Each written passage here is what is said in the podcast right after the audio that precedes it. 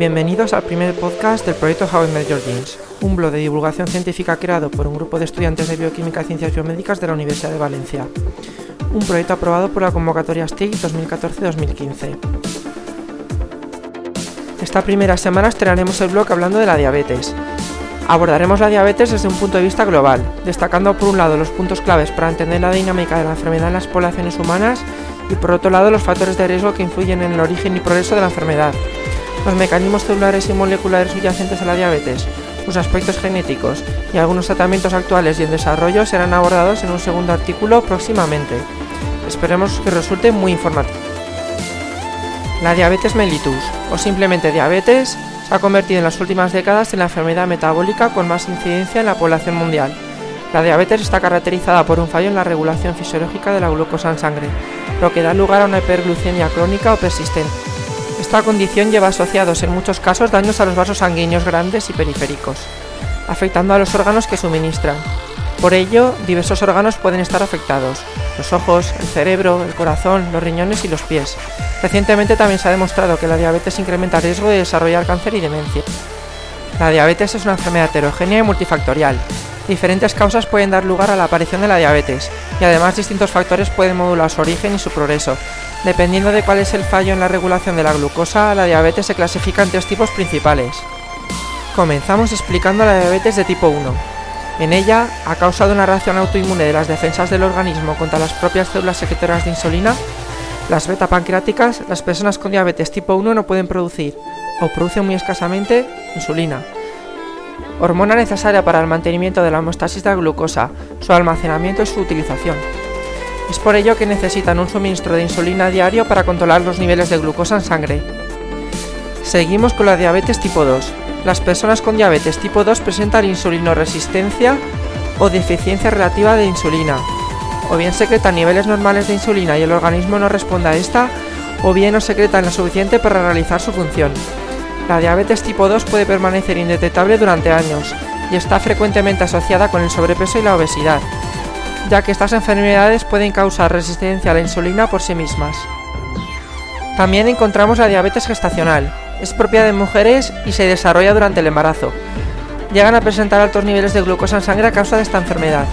Afecta alrededor del 2 al 10% de los embarazos, es decir, a una de cada 25 mujeres, y generalmente es transitoria, aunque está asociada a complicaciones en la madre y el bebé. Ambos presentan un riesgo alto de desarrollar diabetes tipo 2 a lo largo de su vida y el bebé tiene riesgo de desarrollar macrosomía y obesidad, anomalías de crecimiento y desbalances químicos tras el parto, como la hipoglucemia o hipocalcemia. Tras esta introducción en la que hemos explicado en qué consiste la enfermedad y sus diferentes tipos, pasamos a hablar de la situación de la diabetes en el mundo. En 2014, 387 millones de personas en el mundo están afectadas de diabetes, y de estos, un 50% de los casos no están diagnosticados, la diabetes ha ido escalando puestos en el ranking mundial de causas de mortalidad, pasando del puesto 15 en 1990 al puesto 9 en 2010, estimándose el aumento de la mortalidad en un 50% en el periodo de 2010 a 2020. Estos datos muestran la gravedad de la ya catalogada por la OMS epidemia global, cuya aparición está en rápido aumento y no precisamente en los países de rentas altas con un sistema sanitario desarrollado y capaz. El hecho verdaderamente preocupante es que el 70% de los casos actuales de diabetes ocurren en los países de renta baja y media, los cuales no disponen de una sanidad desarrollada para atender este número creciente de casos. Hay que destacar que anualmente el tratamiento de la diabetes puede ascender hasta los 11.000 dólares, además de los costes indirectos de las personas. Las enfermedades no comunicables o NCDs, y en concreto la diabetes, contrariamente a lo que se piensa, no son enfermedades exclusivas de ricos, ancianos o perezosos. Debido a los efectos de la globalización, la urbanización y el envejecimiento de la población, los individuos de países de renta baja y media tienen mayor exposición a factores de riesgo como la inactividad física, el consumo de tabaco, el consumo dañino de alcohol y dietas poco saludables. Esto, junto al limitado acceso al sistema sanitario en estos países, genera caldo cultivo perfecto para que la diabetes se expanda de esta forma tan incontrolada. Se puede afirmar, por lo tanto, que actualmente la diabetes está ligada a la pobreza. Por otro lado, los datos muestran que el 50% de la mortalidad por diabetes ocurre en personas menores de 60 años, por lo que no es exclusiva de personas con edad avanzada. Según tipos, la diabetes tipo 2 representa aproximadamente el 90% de los casos, mientras que la diabetes tipo 1 es solo de alrededor del 10%. Tradicionalmente se ha asociado la diabetes más a hombres que a mujeres, pero la realidad es que ambos tienen la misma probabilidad de desarrollarla, aunque en el caso de mujeres también existe la posibilidad de desarrollar la ya mencionada diabetes gestacional. Geográficamente, como se ha mencionado anteriormente, la diabetes ha sufrido un rápido incremento en los países de renta baja y media, superando el número de afectados de los países occidentales. Las regiones más afectadas son el Pacífico Occidental y el Sudeste Asiático, con 138 y 75 millones de afectados respectivamente. También destacan las regiones de Oriente Medio y el Norte de África y América del Sur y Central. Pero, ¿cuáles son las causas de esta distribución? Se cree que el motivo de esta elevada presencia de diabetes en las etnias asiáticas es la alta predisposición de esta población a desarrollar diabetes a cualquier nivel de adiposidad, es decir, el nivel de acumulación de grasas. Mientras que en los países occidentales el desarrollo de diabetes se asocia a un nivel de adiposidad alto, en países asiáticos es posible desarrollar diabetes con bajos niveles de adiposidad, incluso en estado de delgadez. A continuación comentaremos la situación de la diabetes en España. En nuestro país, como a nivel global, la diabetes constituye la novena causa de mortalidad, sin embargo no ha aumentado su prevalencia durante el tramo 1990-2010, ya que ha descendido un puesto. 3,7 millones de personas entre 20 y 79 años están diagnosticados de diabetes en 2014, pero lo que destaca especialmente son los casos no diagnosticados, que ascienden a alrededor de 1,26 millones, es decir, un 25% del total de afectados.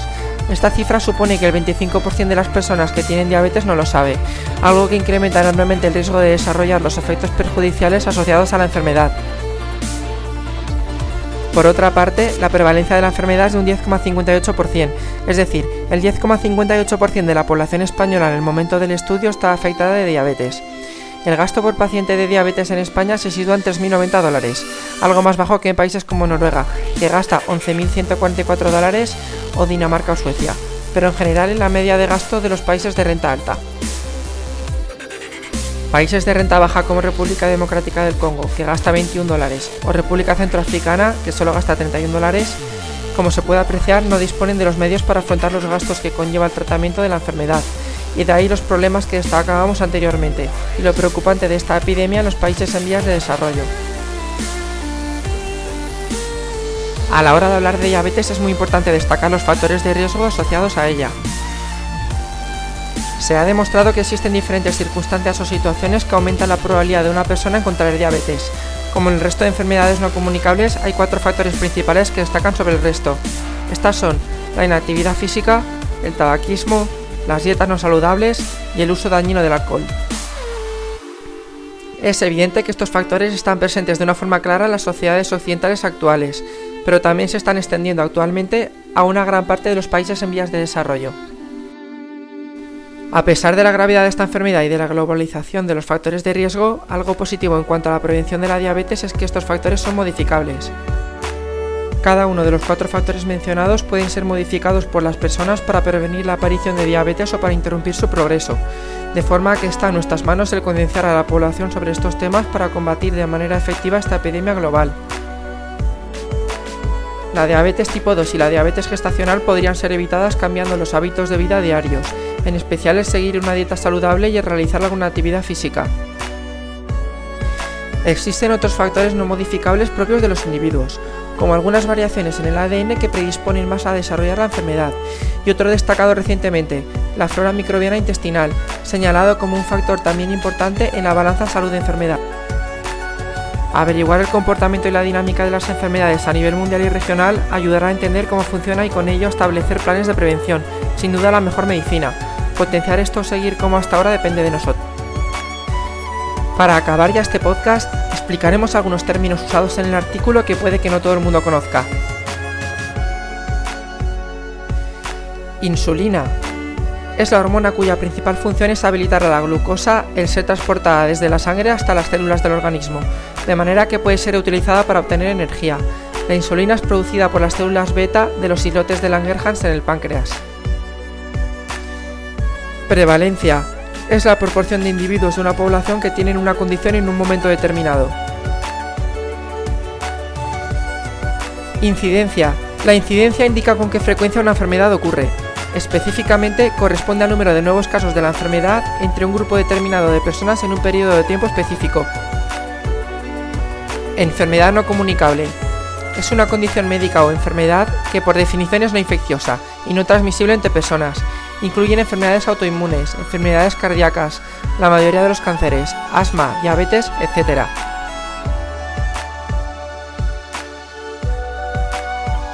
Gen. Un gen es una unidad de información dentro del genoma, que contiene todos los elementos necesarios para su expresión de manera regulada. Localizado en un segmento corto de ADN, generalmente contiene la información necesaria para la síntesis de una macromolécula con función celular específica, habitualmente proteínas, pero también ARN mensajero, ARN ribosómico y ARN de transferencia. Mutación. Una mutación es una modificación en un gen.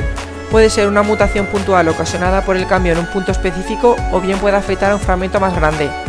Depende de las modificaciones, el producto final del gen será más o menos modificado.